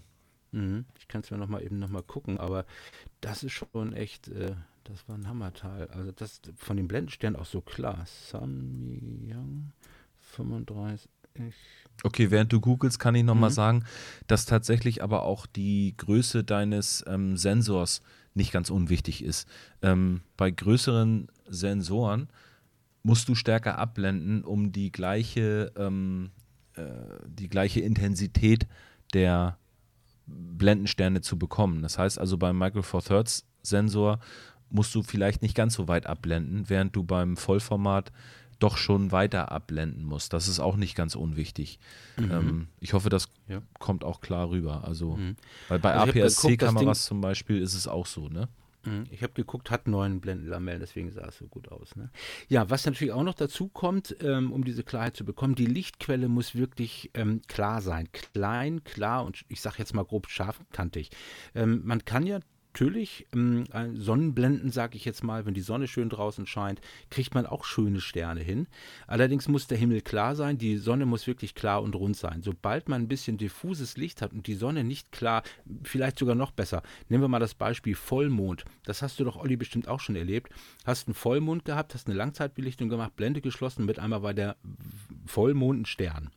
Ja, ein wischiwaschiger Stern, aber war ein Stern. Ja, aber dann hattest du wahrscheinlich ein bisschen diesigen Himmel gehabt oder genau. irgendwie sowas. So wäre der Himmel klar gewesen, wäre das ein richtig reiner, klarer Stern geworden. Ja, man ja? sieht das, das, man sieht das tatsächlich bei der, bei der Sonne auch in dem ähm, Fotowalk, den ich in Barmbek gemacht habe. Da habe ich ähm, durch die Trude, durch den Bohrer, die mhm. Sonne fotografiert und da sieht man, ähm, dass das ein bisschen äh, ja, wie soll man sagen, das ist halt keine klare Lichtquelle gewesen, wie du gerade mhm. gesagt hast, ja. sondern so ein bisschen verwaschen, ne? Und deswegen ja. ist der Stern auch nicht ganz klar. Ja.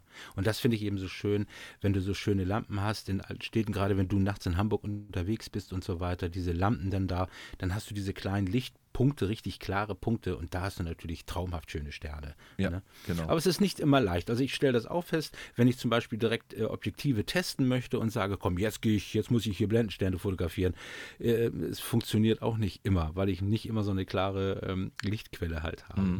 Ne? Es ist tatsächlich so. Ich, ich suche mir manchmal auch Motive, exakt danach aus. Wenn ich jetzt sage, heute möchte ich mal eine schöne Aufnahme mit tollen Blendensternen machen, mhm. ähm, dann gehe ich extra los und mache zum Beispiel die Kühlbrandbrücke, wo ich ganz genau weiß, von unten fotografiert, habe ich die mhm. Laternen als kleine mhm. Lichtquellen, die auf der Super. Kühlbrandbrücke sind. Ja. Ähm, die geben natürlich einen ganz, ganz mhm. tollen, tollen Stern. Wie gesagt, ähm, es ist nicht unbedingt so, dass je teurer das Objektiv, je schöner der Blendenstern. Das kann man das definitiv muss man nicht, nicht sagen. unbedingt sagen. Genau, Nein, es hängt mit der ähm, mit der Anzahl der Blendenlamellen zusammen. Mhm. So, ja, haben wir Jutta, das Thema ich hoffe, ich hoffe, mhm. das äh, hilft dir so ein bisschen, wenn du das nächste Mal losgehst. Also lange belichten, abblenden und ungerade Anzahl an Blendenlamellen. Je mehr, mhm. desto mehr Sterne. Wenn du eher jemand bist, der auf weniger Sterne, also weniger Strahlen steht, mhm. dann eher ein äh, Objektiv nehmen, vielleicht mal mit geraden ja. Anzahl an Blendenlamellen äh, oder aber, mit weniger. Ja. ja. und man muss gucken, wie man fokussiert. Aber ich sag mal, bei, bei äh, geschlossener Blende ist der Fokus ja auch zweitrangig, sage ich jetzt mal. Das aber Olli, wäre das nicht mal ein wunderschöner Fotowalk für dich äh, nachts oder mit uns beiden mal? Wir ziehen los und Thema Jagd auf Blendenstern. Das machen das wir. Doch mal, das da, machen wir. Da das ist eine geile Idee, ja. Ja, die, das, so nennen wir das auch. Die Fotobuddies, unterwegs mit den Fotobuddies, die Jagd auf Blendensterne. Das ich sehe, du, ich sehe uns dann auch auf so einem Filmplakat. Wer kennt das noch aus den 80ern? Michael Douglas und Kathleen ne? Turner mit den Peitschen in der Hand an einer Liane. Wir beide auf der Jagd nach dem, auf der Jagd nach dem Blendenstern. Geil. Im Hintergrund der Großstadtdschungel. So, ist fest gebucht. Ja, guten Morgen, tun. Auf der Jagd, Michi und Olli auf der Jagd nach dem Blendenstern. Geil. Den Bericht, den sehen wir uns an. Du, äh, aber hier auf der Jagd nach dem grünen Diamanten oder wie das Ding hieß, der hatte auch zwei oder drei Teile, ne? Also. Mhm, richtig. Vielleicht machen wir mehr Teile draus. Mal sehen, was wir alles noch jagen. ich bin sehr gespannt. Äh, Ja. apropos jagend, ich weiß gar nicht, wie ich daraus jetzt einen Übergang zum nächsten Thema hinkriege, aber Michi, ich habe auf meiner Jagd durchs Internet, oh, geiler Ja. Hm. Übergang, habe ich gesehen, Pavel und Miho haben deinen Beitrag veröffentlicht, den du für die Ja. Fotokina geplant hattest. Ganz genau. Erzähl. Im Rahmen der Fotokina, dieses Images France, das ist ja so diese Geschichte gewesen, sollte ja auf der Fotokina, die ja nun leider nicht stattgefunden hat, die große Bühne von Pavel und Mio, die ist ja, die haben ja gesagt, pass auf, wir haben so eine riesengroße Bühne und warum sollen wir die ganze Zeit bestücken und so weiter und haben einfach zu ihren Fans gefragt, Mensch, macht ihr doch mal einen schönen Beitrag und äh, präsentiert das doch mal auf der Bühne. Und äh, da haben natürlich viele geschrieben, gesagt, komm und so weiter. Ich, und dann habe ich gedacht, machst du auch mal einen Beitrag, bewirbst dich mal damit, weil ich wollte auf einer großen Bühne auch mal Erfahrung sammeln. Und äh, dann habe ich mir echt Gedanken darüber gemacht, was könnte man doch äh, ja, als gutes Thema nehmen, was jeden interessiert, sowohl den Anfänger, den Fortgeschrittenen, vielleicht auch den Profi und so weiter. Und da fiel mir ein, da ich ja immer ständig mit meinen Kameras unterwegs bin und äh, mit verschiedensten Kameras unterwegs bin, ähm, muss ich immer gucken, Menü, Weißabgleich oder äh, wo mache ich die ISO-Automatik und so weiter. Olli, du kennst das auch, wenn du die Kamera neu hast, dann fummelst du dich da erstmal kaputt. äh, Ja, ich meistens dann erst, wenn ich irgendwie beim Fotografieren Wenn du vor Ort bin. bist, Ja. ganz genau. Aber wie oft passieren halt Momente, ähm, wo man wirklich, und das hatte ich letztens auch gehabt, da saß ich mit meiner Frau unten am Wohnzimmertisch und so eine richtig fette Elster landete bei uns so auf dem, auf dem Gartenstuhl. Genau in Augenhöhe. Kamera, wo bemerkt, lag vor mir. Und ich guckte rüber. Meine Frau habe ich gesehen, die hatte die Tasse noch am Mundwinkel gehabt und hat sich nicht bewegt. Ich sage, warum bewegt meine Frau sich nicht? Und dann hat sie ihre Augen aufgerissen. Und wie gesagt, ich habe diesen Vogel gesehen. Und Olli, du weißt, ich spiele immer gerne mit meinen Kameras rum. Die Kamera lag vor meiner Nase. Ich habe es noch geschafft, den Deckel abzumachen. Habe mich ganz langsam hinbewegt. Ne? Ich habe gerade Foto drauf gedrückt. Und was, was für ein Geräusch kam, Olli? Ich vermute, die Elster hat sich deine Kamera geschnappt und ist mit der Kamera im Maul weggeflogen. Nein, das Geräusch kam piep, piep, piep, piep, piep und dann ist die Ah, Elster weggeflogen. Warum? Ich hatte noch, ja, weil ich ja abends oder nachts immer Objektive teste und dann ist es ja dunkel und dann mache ich immer, damit ich die Kamera nicht äh, anfasse, mache ich ja immer zwei oder fünf Sekunden. Das hat mich so maßlos geärgert. Und dann habe ich mir gesagt, pass auf, jetzt machst du einfach so, äh, du legst deine Kameras, bevor du ins Bett gehst, bevor du, dann stellst du die Kameras immer so und so ein, dann weißt du am nächsten Tag, ist egal, was auf dich zukommt, du drückst drauf und funktioniert. Ja. Ne? ja, und dann ist es aber so, und da habe ich mir Gedanken gemacht, ja, welche Situationen kommen auf einen zu? Gerade wenn ich, Olli, du nimmst dir ja Zeit zum Fotografieren. Ne? Das ist dein Hobby und dann kannst du alles vor Ort machen. Du weißt aber, wenn ich durch die Stadt gehe, dann ist es eine Jagd, weil ich muss immer zusehen, dass ich die Schrittgeschwindigkeit meiner Familie mithalte, weil die wollen von der Stadt was sehen oder von irgendwelchen Bekleidungsgeschäften, wo sie dann shoppen gehen und so weiter. Also ich habe nicht viel Zeit und wenn da irgendwas passiert, muss ich schnell reagieren. Dann muss ich jederzeit äh, mit dem kompletten Kameramenü, mit Gegenlichtsituationen, mit kurzen Belichtungszeiten, mit offenen Blenden, mit geschlossenen. Also wie gut kennst du dein Kameramenü? Und das war eben mein Thema.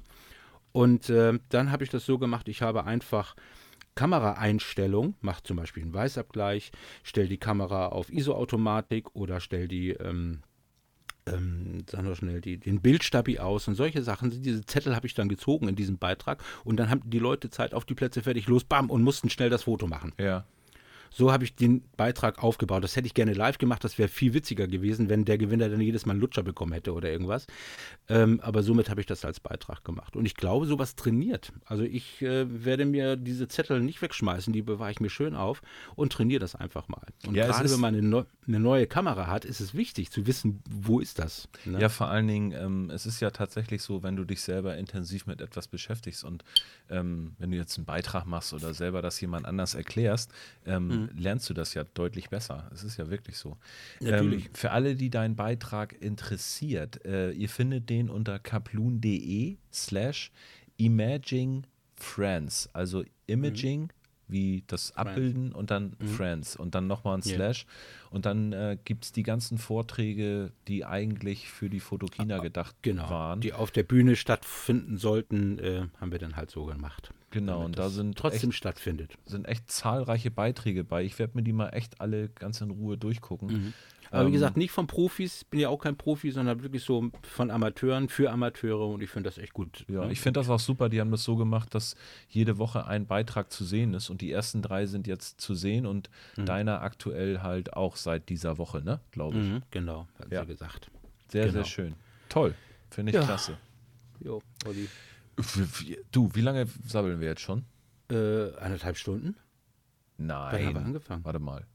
Wir haben jetzt knapp 65 Minuten. Alles gut. Ja, so knapp oder. So, dann haben wir noch zumindest ein Thema. Ja, ein noch, kleines. Ich wollte von dir Gut. noch mal ein bisschen Beratung haben, weil ich habe in letzter Zeit, also ihr habt es ja mitgekriegt, meine 6.4er habe ich verkauft und auch die Objektive. Ich wollte ja mir Mhm. die ultimative Vlogging-Kamera, die ZV1 kaufen. Die ist es nicht Was ist geworden. jetzt raus geworden? Ja. Nein, doch nicht. Nee, es ist einfach ähm, Mhm. das, was ich auch auf YouTube schon geschrieben habe. Ähm, der Crop ist mir zu doll. Also wir sind fast bei 30 Millimeter, wenn du die Mhm. Volle, Vlogger. Genau, wenn du die volle Stabilisierung anmachst und die braucht es aus meiner Sicht bei Mhm. der Kamera, dann bist du bei 28 bis 30 Millimeter irgendwas und dann, Ja. ey, das, ich möchte keinem meine Nase so weit antun. Das muss Nein, nicht sein. Richtig. Und man soll ja immer noch erkennen, was hinter einem abläuft. Ja, ne? und ich habe tatsächlich jetzt auch gerade einen Fotowalk gemacht. Ich hoffe, dass ich den heute noch fertig geschnitten kriege ähm, am, zum Burchard Kai. Und da habe ich die Osmo Pocket ein bisschen aufgerüstet, habe mir noch hab deinen Rat befolgt, Mhm. habe mir den Ah. Adapter gekauft, den DJI Audio Adapter, dass ich ein Mikro Mhm. ranschließen kann. Ja. Habe ähm, mir nochmal die gut? super, Ja. habe mir nochmal die Ultraweitwinkellinse von Freewell gekauft Mhm. die ja den Bildwinkel auch ein bisschen erweitert. Und bin dann Wie mit sieht das aus mit Verzerrung? Hast du das gesehen? relativ wenig, aber das, ähm, ich glaube, das, Mhm. Sehen wir dann ja in deinem Beitrag. Ja, es ist auch nicht so schlimm, selbst wenn es so wäre, weil es ist halt Mhm. Ja. mein Vlogging-Gerät. Ne? Da kommt es ja nicht Mhm. auf die monstergute Bildqualität an, sondern ähm, die ist klein der Ton sollte besser sein. Genau. Und dazu Mhm. habe ich dann das Rode Wireless Go angeschlossen. Mhm. Ähm, ihr werdet auch in dem Fotowalk zum Schluss sehen, leider bei meiner ganz tollen Abschlussmoderation habe ich mein Mikro in den Kopfhörereingang gesteckt. Das heißt also, es ist nichts drauf von dem, was ich sage. Aber wer Lippen lesen kann, ist okay, ne? So. Und das wird die Aufgabe sein. Ja. Ich blende einfach einen dauergehenden Pfeifton ein und dann ist Lippenlesen angesagt. Oh nee, oh nee. Naja, da muss ich selber mir nochmal was einfallen lassen, Mhm. wie ich das am besten verwurste, weil da machst du so, weißt du, da schnalle ich das 70-200 drauf, um ein geiles Bouquet hinzukriegen, Mhm. hab im Hintergrund das größte Containerschiff der Welt liegen Mhm. und stehe davor und du hörst nur, du hörst nur das Piepen ringsrum von den ganzen, Ja, ja. von den ganzen äh, Fahrzeugen, die da rumfahren, Ja, weil aber das ist ja so typisch. Das ist ja, das sind eben wir, das ist normal. Deswegen ne? kriegen wir da ja auch keine kein Geld für, ne? Ne, richtig, so ist das. okay. So, Äh, genau, und deswegen, äh, sag mal, ich wollte was ganz anderes erzählen. du hast wieder völlig rumgeschwafelt. Also, ich habe So. jetzt geguckt, wohin mit dem ganzen Geld. Das ist ja, nicht mehr normal. Ich, kann, ich, ich bin ja wie Dagobert Duck. Ich schwimme ich Ich habe schwimm gerade beide ja Hände in die, den- in die Hände genommen, nach oben genommen. Also, ich schwimme hier ja rüber. in den Tausendern. Ja. Nee, Quatsch. Ich wollte mir tatsächlich ein neues Objektiv kaufen dafür, für das Geld, was ich bekommen habe, für die 6-4er. Und ich bin bei 35 gelandet. Ich glaube, ich brauche einen 35er, obwohl ich habe einen 45er von Samyang, Mhm. das gefällt mir auch Weiß gut. Hm? Aber ich möchte gerne ein lichtstarkes 35er haben. Mhm. Ich weiß, du hast das 2.8er und das 1.4er getestet, ne? Ganz genau. Einmal das, also beide von Samyang und ähm, erstmal vielleicht mal grundsätzlich zur Brennweite 35 mm. Was ja, wie ich ja eben schon äh, anfangs betont hatte, bei dem, ähm, bei dem MFT-Sensor durch den Crop äh, diese 17 mm wären das ja. Wer am APS-C ähm, fotografiert, hätte das dann dabei 24 mm. Da kommen wir halt auf unseren sogenannten Bildausschnitt. Die sind dann alle gleich. Und die Mhm. 35 mm, Olli, also die Aufgabe, wenn mir jetzt einmal sagt, pass auf Michael, ein Jahr lang darfst du nur fotografieren und nur filmen, aber du darfst nur eine einzige Brennweite benutzen. Olli, meine, meines, meins wäre die 35 mm, Mhm. definitiv. Das ist für mich der absolute immer drauf Allrounder. Ja, das Ding ist, für Sony Vollformat ist das ja aber, ähm, auch tatsächlich ein Problem, dass es da sehr viele gibt. Ne? Also es gibt einmal das 3518 von Sony für Vollformat, Mhm. liegt preislich ungefähr so, glaube ich, wie das 3514 von Samyang. Kann das sein? Ich glaube, die geben sich beide nicht viel, denn die liegen so um die 500 Euro. Ja, ja, könnte ungefähr gleich sein, ja. Ja. Ähm, Aber Moment, eins, äh, wieso Samyang, äh, nee, das ist 1,4er, das Samyang. Das Samyang ist Das ist- 1,4, das Sony wäre 1,8. Mhm. Ähm, ja. also gut, ich bin ja eher so ein, so ein, ja, wie soll man sagen, also mir ist eigentlich die Marke ja egal. Mir kommt es ja tatsächlich Mhm. auch auf die Bildqualität an. Ich weiß aber, dass ja viele Leute gerade wegen dem Autofokus eher dazu raten, dann auch vom Kamerahersteller die Objektive zu nehmen, weil die einfach Wobei besser. der Autofo der von Samyang, der Autofokus, äh, gnadenlos gut. Mhm. Also, Habe ich auch gesehen, Der- aber der ist auch schnell, ne? Also ja. äh, der ist relativ fix. Dann gibt es das 3514 von Zeiss, also von Mhm. Sony Zeiss. Das kostet Mhm. Unsummen. Ich glaube, das ist über 1000 Euro. äh, 1700 sehe Ja. ich hier gerade. Kommt für mich Ja. definitiv nicht in Frage. Also das ist Oh. Quatsch aus meiner Ja. Sicht. Mhm. Ähm, dann gibt es noch ein 3514 von Sigma. Ja, bestimmt auch gut. Das gefiel mir tatsächlich vom Bouquet her am besten, muss ich Mhm. sagen. Ähm, beim 3518 von Sony, da fand ich das Bouquet eigentlich am schlechtesten, weil es Mhm. wirkte alles ein bisschen unaufgeräumt. Ja. Ähm, das Samyang lag so ein bisschen in der Mitte. Mhm. Kannst du was zur Schärfe sagen vom 3514 von Samyang? Also Also mich hat es geflasht. Ich war komplett äh, begeistert. Von Mhm. vorne bis hinten. Ähm, Schon bei Offenblende? Schärfe bei Offenblende 1.8, am Rand 1,4 ähm, meinst du? Äh, 1,4. Am Rand so ein bisschen nicht oberperfekt, aber ich sag mal, wer bei 35 mm Offenblende 1,4 ähm, will, will ein Bouquet, der arbeitet mit Bouquet, der, der möchte einen schönen weichen Hintergrund haben. Und sich dann aufzuregen über leichte, minimale Unschärfe am Rand, Mhm. die dann schon wieder bei Blende 1,8 eigentlich verschwindet. Also ich sag mal, das wäre Blödsinn. Ja, das, da bin ich bei dir. Ähm, Ähm, wie gesagt, von dem, bei dem Sigma ist es ja aber auch leider so, das ist ein ganz schöner Klopper, weil die da ja im Grunde genommen den Adapter mit reingebaut haben. Ne? Das ist ja eigentlich das gleiche Objektiv wie für den A-Mount Mhm. Ja. von Sony. Und die Ja. Mhm. haben ja diese Adapter von A auf E-Mount fest mit irgendwie reingeschweißt verbaut. Ich weiß nicht, wie man das Ja. anders nennt, aber du siehst Ja, richtig das. Das ist fest adaptiert. Genau, da, du ist, siehst da muss ja was dran, weil das ja sonst für Spiegel-Reflexkameras gibt. Richtig, ja. Was mich allerdings noch bei, von Sigma 35 noch viel mehr interessieren würde, da hätte ich echt Bock mal das zu testen. Und ich glaube, es Das würde mich 1.2, wirklich ne? flashen. Das 1.2 DG. Mhm. Ey, das ist einfach, also, aber das kostet auch 1.5, ne? Ja, das kostet ist das? auch- Ich weiß es nicht. Ne? jenseits von, von Gut Ja, und Böse. ich Also weiß, dass zumindest für den Pavel- Autonormalverbraucher nicht zu bezahlen. Genau, Pavel hat damit auch wohl viel fotografiert und das ist wirklich, ja gut, das ist aber, ein- viele geben für ihr Hobby, Hobby halt viel Geld aus und ich sag mal, das gehört sicherlich dazu. Ne? Aber wie gesagt, mir persönlich, du weißt, ich bin ein großer Samyang-Fan und gerade hier die qualitativ guten Objektive von Samyang, auch die lichtstarken, die haben es mir angetan oder das 35 mm. Olli, das kann ich dir wirklich empfehlen. Also Mhm. sage ich jetzt einfach mal. Ne? Und dann noch die Blende 1.4 und der gute Autofokus.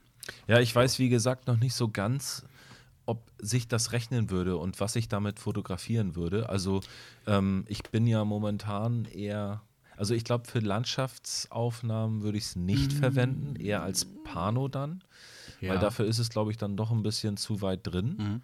Ähm, Wobei die 35 mm, wenn du viel am Hafen unterwegs bist und das weitläufiger hast, die kommen auch ganz gut. Also ich Mhm. stelle mir gerade vor, du bist im Hafenviertel unterwegs, ähm, äh, alter Hafen, neuer Hafen, wie auch immer. auf ich das glaube, da Bouquet kommt- hätte ich, glaube ich, ziemlich Bock. Genau. Ne? Also das, ja, tust dir einfach mal an.